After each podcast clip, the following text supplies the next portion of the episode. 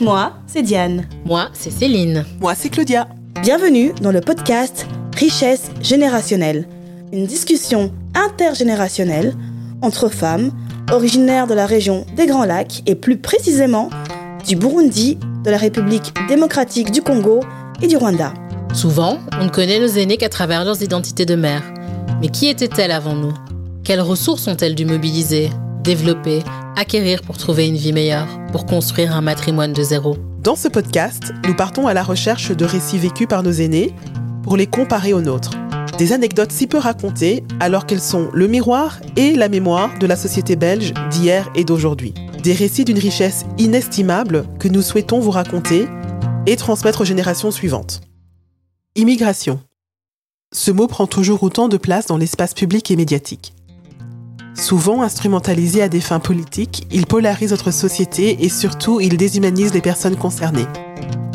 Or, l'humain voyage, s'installe et se meut depuis la nuit des temps. Quelles sont ces vies humaines derrière les statistiques? Qui sont ces personnes qui partent en laissant tout derrière elles? Leurs proches, leur savoir, leur culture Et pourquoi décident-elles de se lancer dans ce défi qu'est le parcours migratoire? Cassons les clichés d'une Afrique misérabiliste? Et mettons en lumière le récit de personnes souvent invisibilisées dans l'espace public. Nos aînés, trois femmes entre 65 et 75 ans, originaires du Burundi et de la République démocratique du Congo. Situés dans la région des Grands Lacs, ces deux pays, à l'instar du Rwanda, sont d'anciennes colonies belges. Léopold II colonise le Congo de 1880 à 1908, avant que la Belgique ne devienne propriétaire du pays jusqu'en 1960. Après avoir été sous la tutelle des Allemands à la fin du 19e siècle, le Rwanda et le Burundi se retrouvent sous protectorat colonial belge jusqu'en 1962. Les liens de pouvoir et d'oppression entre la Belgique et ces trois pays expliquent les vagues de migration politique qui ont démarré à partir des années 1950. Nous avons pu recueillir leurs témoignages lors d'une discussion intime et intergénérationnelle. Pour démarrer, voici Clotilde B. et Gaudence, originaires du Burundi. Je m'appelle Clotilde. Je suis née au Burundi, dans la province de Kayanza. Je suis née dans une famille de 10 enfants. Je suis la sixième. C'était une, belle famille, une famille aimante, une famille à la burundaise, entourée avec des oncles, tantes et tout ça. On était dans un internat des, sœurs blanches, donc on appelait ça l'internat des enfants des princes. Donc c'était toutes des princesses et nous on y était à cause de papa qui était dans ces milieux-là, mais il n'était pas prince. Et alors là, on était choyés comme les enfants ici, quoi. Mais on ne savait pas ce qui se passait dehors.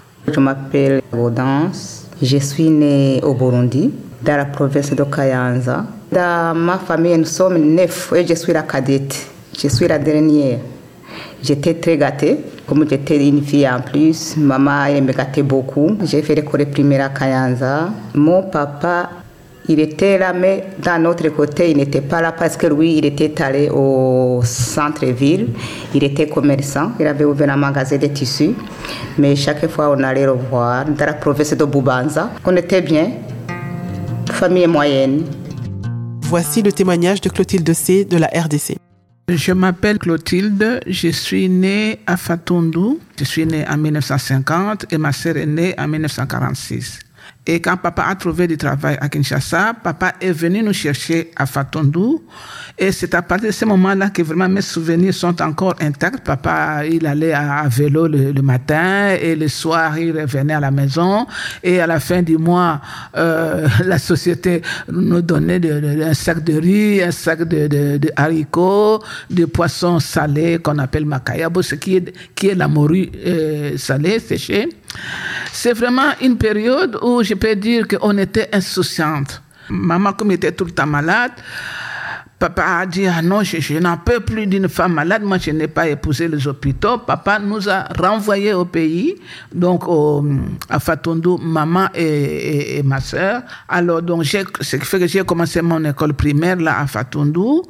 Euh, j'ai fait la première année, j'ai fait la deuxième année, mais à partir de la troisième année, les filles devaient aller à l'internat. Donc, j'ai été à l'internat où mes parents se sont connus, où maman a étudié aussi un peu, parce que maman savait écrire et, et lire, et papa, où il a appris son, métier. J'étais la première fille dans l'école avec les garçons.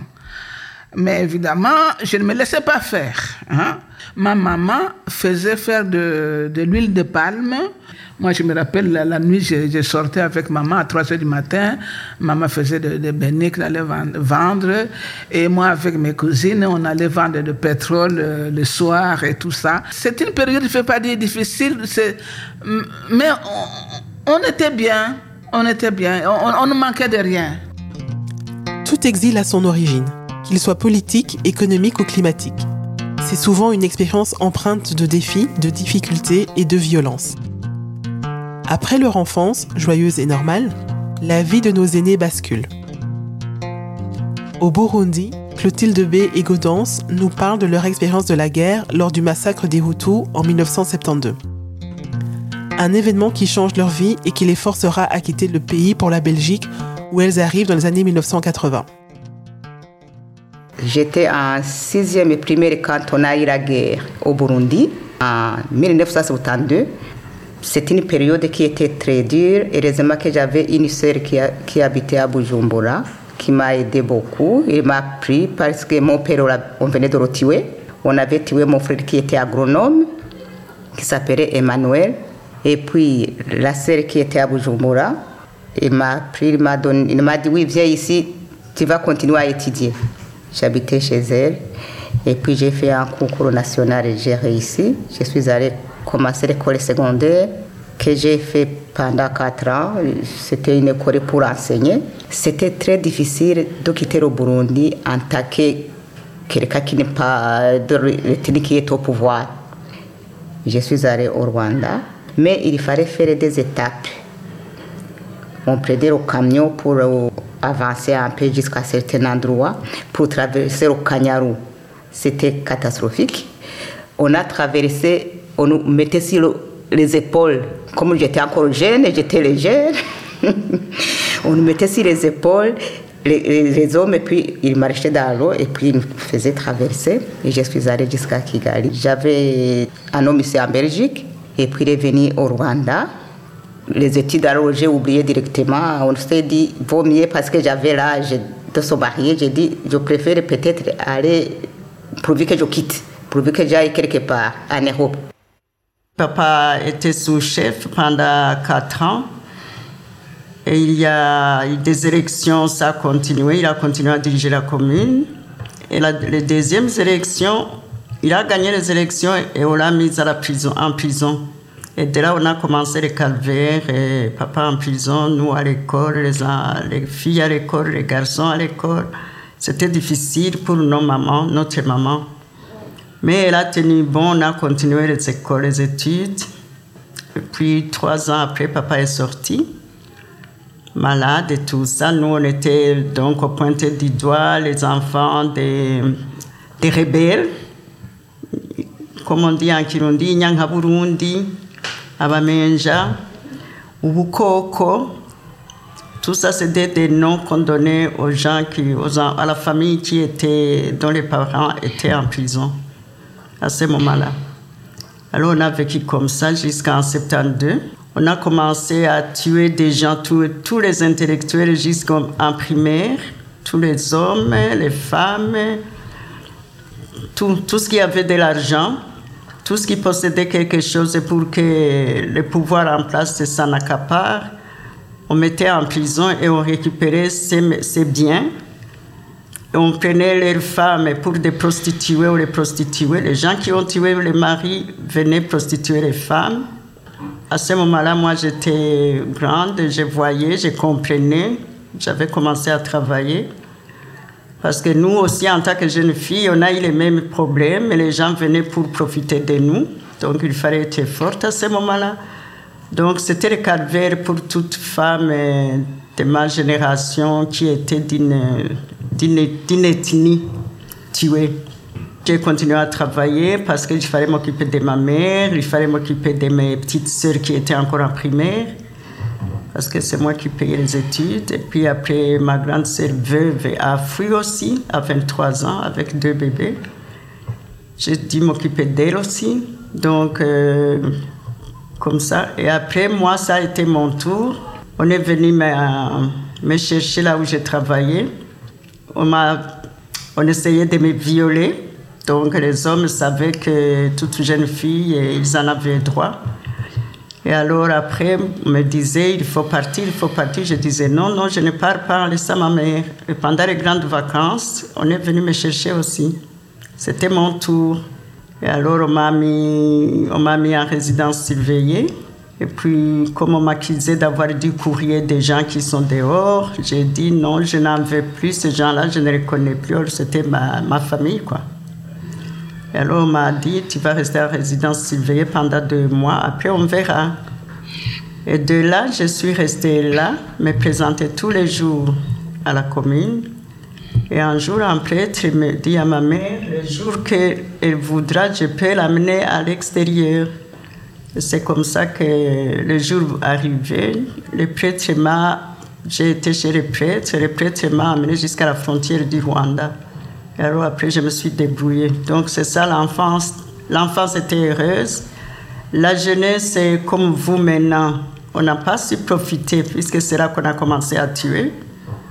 Et puis on a erré au Rwanda, au Congo, jusqu'à ce que mon mari vienne au Rwanda. Mon futur mari vienne au Rwanda. Et alors on s'est mariés, je suis arrivée en Belgique. Nos aînés décident de tout quitter sans se retourner pour assurer leur survie et celle de leurs proches. Elle nous explique le déroulement de leur exil dans le but d'obtenir une vie meilleure en Belgique. En RDC, l'arrivée du président Mobutu au pouvoir en 1965 annonce le début d'une dictature. Clotilde C comprend qu'il faut partir et en 1977, elle profite d'une opportunité d'aller étudier en Belgique grâce à une bourse. Il lui faudra attendre presque 20 ans avant de retourner au pays. Une chose qui m'a toujours, qui, était dans ma tête, je disais déjà à partir de, de 15-16 ans, je disais toujours à mon entourage, à ma famille ou à des amis que j'avais à l'école, que moi, je ne me sens pas rester dans ce pays. Je sais que je partirai un jour. Ou je ne sais pas. Quand, je ne sais pas. Mais je sais que je partirai un jour. Au moment où moi je suis parti, Mobutu était au pouvoir, il est arrivé en 65. Donc, il y a eu un déclin qui a commencé. On le sentait. Mais on avait quand même tout. Et je me rappelle encore le jour où on m'a conduit à l'aéroport. Maman pleurait, pleurait. Est-ce que je te verrai encore? Est-ce que je te verrai encore? Je dis, mais maman, c'est quand même pas loin. Je pars pour un an, mais à moi-même, je savais que je resterais. Hier, elles étaient là-bas. Aujourd'hui, elles sont ici. Comment s'est déroulé leur périple? Qu'ont-elles trouvé à leur arrivée en Belgique? Confrontées à la différence entre l'image qu'elles se faisaient du pays d'accueil et de la réalité, elles découvrent l'Europe avec leur propre regard. Débrouillardes, les aînés prennent leur marque dans ce pays inconnu. J'étais enceinte de 7 mois et demi. À l'aéroport, il y avait un copain mon mari qui m'a amené un sac, un bagage à main aussi grand que mon ventre. et il me l'a amené jusque dans l'avion. Quand les hôtesses de l'air ont vu ce sac, ils ont dit Mais madame, qui a permis que tu viennes avec ton ventre et ton sac comme ça J'ai dit Je suis passée devant vous. On ne m'a rien dit. Et le sac, vous l'avez vu, vous n'avez rien dit. Et je, suis restée avec. Il y avait des religieuses qui venaient du Rwanda. Je vois l'escalator, je me dis, mm, mm, je ne monte pas là-dessus. Moi, ça, ces choses-là, je ne connais pas. Et alors, les religieuses sont montées. Il y en a une qui a pris mon gros sac. Et moi, je me suis assise sur l'escalator jusqu'à la fin. Je suis venue jusqu'à l'aéroport, j'ai rencontré ton papa, il avait une toute petite voiture rouge. On est rentré à la maison, il faisait froid, très froid, c'était au mois de février. Quand je suis arrivée dans la maison, je voyais les chauffages. Les chauffages, chez nous, ça n'existait pas. Alors moi, quand je touchais, c'était un peu tiède. J'allais m'asseoir là-dessus pour avoir la chaleur. Moi, j'ai dit, ah, je vais sortir toute seule. Il était parti au travail. Je suis sortie. Je dois regarder où je suis venue pour ne pas me tromper. Je, je vais devant moi, je continue. Je vois une maison où c'est écrit apothèque. Ah, j'ai dit, ah, c'est bon. Je vais continuer. De retour, je vais regarder la même chose. Mais je suis avancée après, j'ai vu encore apothèque. J'ai dit, mais c'est quoi ça? Et puis j'avance encore. Et puis je dis, mais comment je vais retourner à la maison? J'ai fait plus de 45 minutes pour retourner à la maison parce que le mot apothèque, il m'a trompé. Je pensais que c'était seulement un mot qui. Je ne savais pas que c'était une pharmacie. Je venais d'arriver. Il y a un nom qui qu'on dit Iburaya, c'est-à-dire un endroit extraordinaire.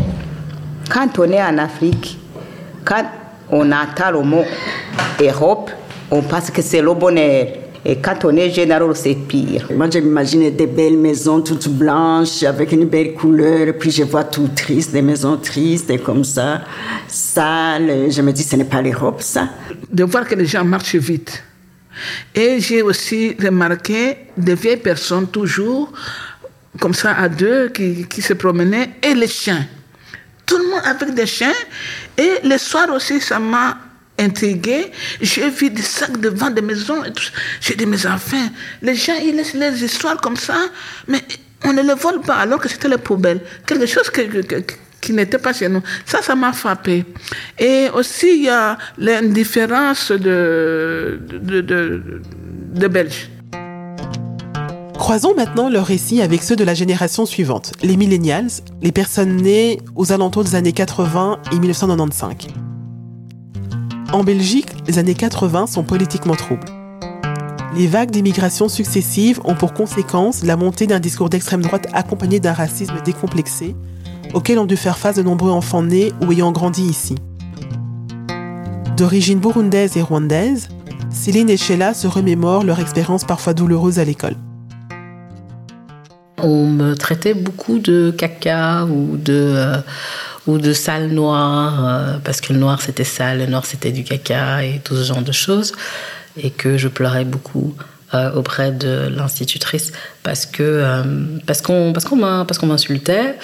ce qui ne m'empêchait pas d'avoir des amis, mais qu'en tout cas, il y avait cette insulte un peu, un peu facile qui était liée à, à, ma couleur de peau. Et ça, je l'ai expérimenté c'était la deuxième maternelle, deuxième, troisième maternelle. Et je me souviens que euh, bah, dès ce moment-là, euh, bah voilà, ma maman m'a expliqué que euh, j'étais noire et qu'en fait je risquais d'être encore confrontée dans, dans, ma vie à des personnes qui, qui n'aiment pas en fait cette, cette, cette couleur de peau et que c'était pas quelque chose que je devais prendre personnellement, en tout cas, que je devais apprendre à, en tout cas, à me détacher des insultes, des insultes qu'on pouvait, euh, pouvait me faire parce qu'elles allaient encore arriver euh, beaucoup tout au long de, euh, tout au long de ma vie, quoi. Mais que ça n'enlevait rien, évidemment, à, à, ma valeur et qu'il fallait juste pas écouter ce que racontaient les gens.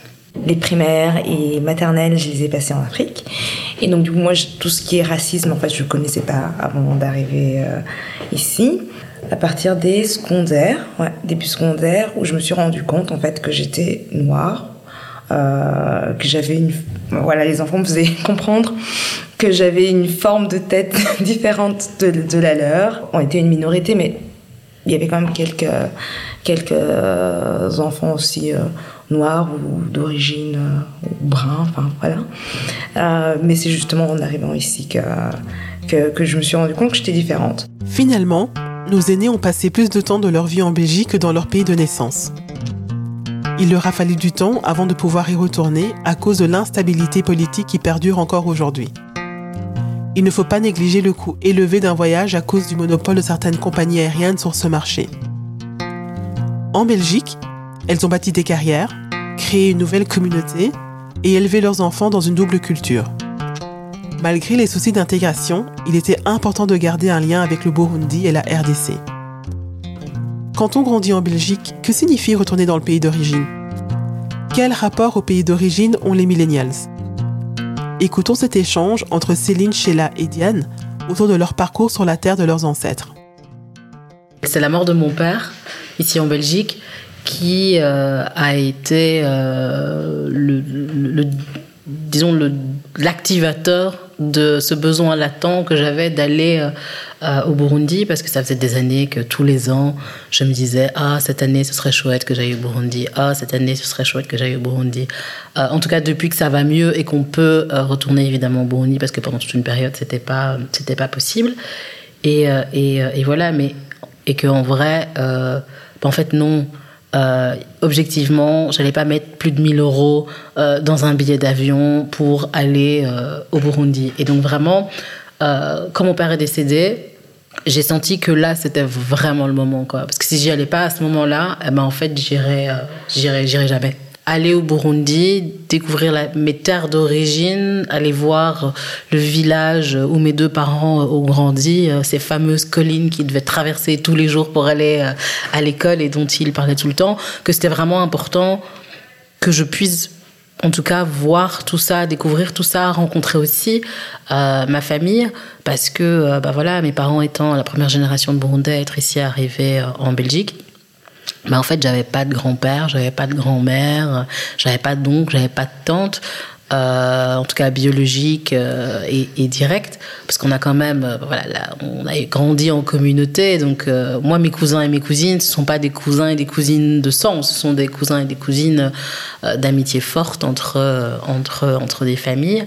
Et donc c'est assez fou de se dire que euh, ben en fait, je, ne connaissais pas du tout mes cousins, je connaissais pas du tout. Euh, alors mes deux grands-pères étaient décédés avant, sont décédés avant, avant que je naisse, mais euh, enfin voilà. Et donc du coup, du coup, c'était assez, c'était assez chouette de, de, pouvoir mettre des visages en fait sur des noms dont j'ai entendu parler depuis que je suis toute petite, quoi. Mes oncles et tantes que je n'avais jamais vus. Qui connaissaient toute ma vie et moi je connaissais pas grand chose de la leur. Euh, bah voilà, mes cousins euh, que j'avais jamais rencontrés, que je connaissais pas. Euh, donc c'était voilà, c'était c'était assez chouette. Et puis ça m'a aussi aidé un peu à, déconstruire effectivement l'image aussi que je pouvais avoir de mon pays d'origine, à savoir que bah voilà, dans la petite enfance, on va pas se mentir, il y a quand même une vision assez misérabiliste de l'Afrique où où bah, pour moi l'Afrique c'est euh, des petits enfants euh, euh, qui souffrent de malnutrition, qui ont des gros ventres, pas trop de cheveux, qui ont plus de cheveux ou des cheveux rouges et des mouches qui leur tournent autour quoi. Parce que c'est en fait c'est ça les seules images bah, que je voyais au JT, que je voyais enfin voilà dès qu'on voyait des noirs, c'était pour ça, on les voit pas dans les films, on les voit pas dans les séries, Enfin, voilà. J'ai un regard beaucoup plus centré par rapport au pays d'origine et, et, le fait d'aller sur place, ça, ça fait une espèce de connexion qui permet, ça crée des images et des représentations qui sont, euh, qui sont réelles, qui sont ancrées. Et ça te permet de, connaître en fait le, pays, le pays d'origine avec tes propres yeux et non pas à travers les yeux de tes parents ou tes tantes qui vont parler, dire des choses qui eux ont vécu avec leur prisme d'un pays qui finalement n'existe plus parce que maintenant le, monde a changé, mais aussi de connaître des gens euh, qui ont d'autres opinions, qui sont différents du cadre familial, qui sortent du cadre familial et qui te permet de te faire une réelle opinion et de te dire ah oui mais en fait euh, c'est vrai que c'est un pays aussi vaste et divers avec plein de gens qui ont plein d'opinions différentes. C'est intéressant ce que tu dis parce que du coup je, me questionne moi-même sur pourquoi je suis pas encore allée jusqu'à présent et je pense qu'il y a aussi ce côté où il y a une sorte de détachement émotionnel par rapport au pays parce que du coup c'est vrai que comme j'ai perdu mes parents euh, c'est peut-être eux qui auraient pu faire le lien à euh, avec le pays. Et, là, en fait, c'est moi qui me retrouve à, discuter avec des oncles et des tantes que j'ai connues petites, mais que voilà, ça fait plus longtemps que je suis ici. Donc, du coup, euh, on n'a plus vraiment de vraies relations. Et que, et, que justement, il manque un peu cette histoire. Il, manque une histoire euh, sur laquelle, qui me donnerait vraiment envie d'y retourner, si ce n'est que si ce n'est de savoir que c'est juste, ce sont les, les, frères et les sœurs de mes parents, et qui a un peu, et que tout est lié en fait au passé, mais qu'on n'a rien construit vraiment ensemble dans le présent, et qui puisse faire que cette envie d'y retourner, enfin que l'envie soit tellement forte que j'y retourne. Mais comme tu dis, c'est justement peut-être en y allant en tant tant qu'adulte et pouvoir construire notre histoire qui soit euh, distincte en fait de celle qu'ils ont eue avec, euh, avec mes parents. C'est un petit peu compliqué, donc oui, j'ai l'envie, mais après voilà, je ne sais pas ce que je vais retrouver, je ne sais pas si je serai à ma place, ça fait tellement longtemps, donc du coup, euh, je sais pas comment sera la, relation avec euh, les oncles et tantes qui sont restés. mais c'est vrai que voilà, chaque année, je me dis, ça sera l'année où finalement je, je prends mon courage à deux mains et que, et que je retourne. Mais il y a une envie et, et j'espère pouvoir franchir le pas bientôt. Quoi. Quel rapport au pays d'origine à la génération Z? Personne née entre 1997 et 2010. Voici le témoignage de Florence. Je suis partie au Rwanda la première fois, si je me rappelle, vers 2012-2013, j'avais plus ou moins 16 ans. C'était un magnifique voyage. Ça m'a complètement, voilà. Euh, en fait, pouvoir retrouver ses racines d'une certaine manière, c'était juste une expérience un peu transcendante, si je peux dire ça. Surtout à l'âge de 16 ans, on est encore jeune, on a encore, euh, voilà, cette innocence, etc. Mais pouvoir être émerveillé par le pays, c'était incroyable. Non, je me suis toujours sentie rwandaise, malgré le fait que on peut me dire, ouais. Euh, t'es assez européanisé, euh, euh, tu parles pas Kinyarwanda, donc il y a tous ces éléments-là qu'on m'arrachait. Euh, le fait que je sois pas au pays, du coup c'est comme si euh, mes origines ne comptaient plus. Alors que, euh, alors que finalement, je me suis toujours sentie rwandaise parce que mes parents le sont, parce que euh, j'ai la culture à la maison, j'ai la langue à la maison, et du coup j'ai jamais eu de doute sur qui j'étais à ce niveau-là. Mais le fait d'aller au Rwanda, ça m'a, ça m'a juste reconnecté un peu plus. Me dire que voilà, c'est là où ma famille euh, est enracinée. Et, euh, et voilà, c'est là où tout a commencé finalement. Les jeunesses des générations Y et Z ont été très différentes de celles de leurs aînés. Guerre, conflit, exil. Clotilde B, Gaudence et Clotilde C ont vécu des expériences très dures. Elles sont heureusement dotées d'une force et d'une résilience qui leur a permis de traverser ces cruelles épreuves de la vie. Certaines d'entre elles sont venues en Belgique rejoindre leurs fiancés. Ce qui nous amène à la question suivante, l'amour romantique. Le rapport à la romance est-il le même en fonction des générations suivantes? Richesse générationnelle est un podcast écrit et réalisé par Diane Tahimpera, Claudia Nijon et Céline Kayogera, produit par CLNK en partenariat avec Africalia. Ingénieur du son, Victor Petit.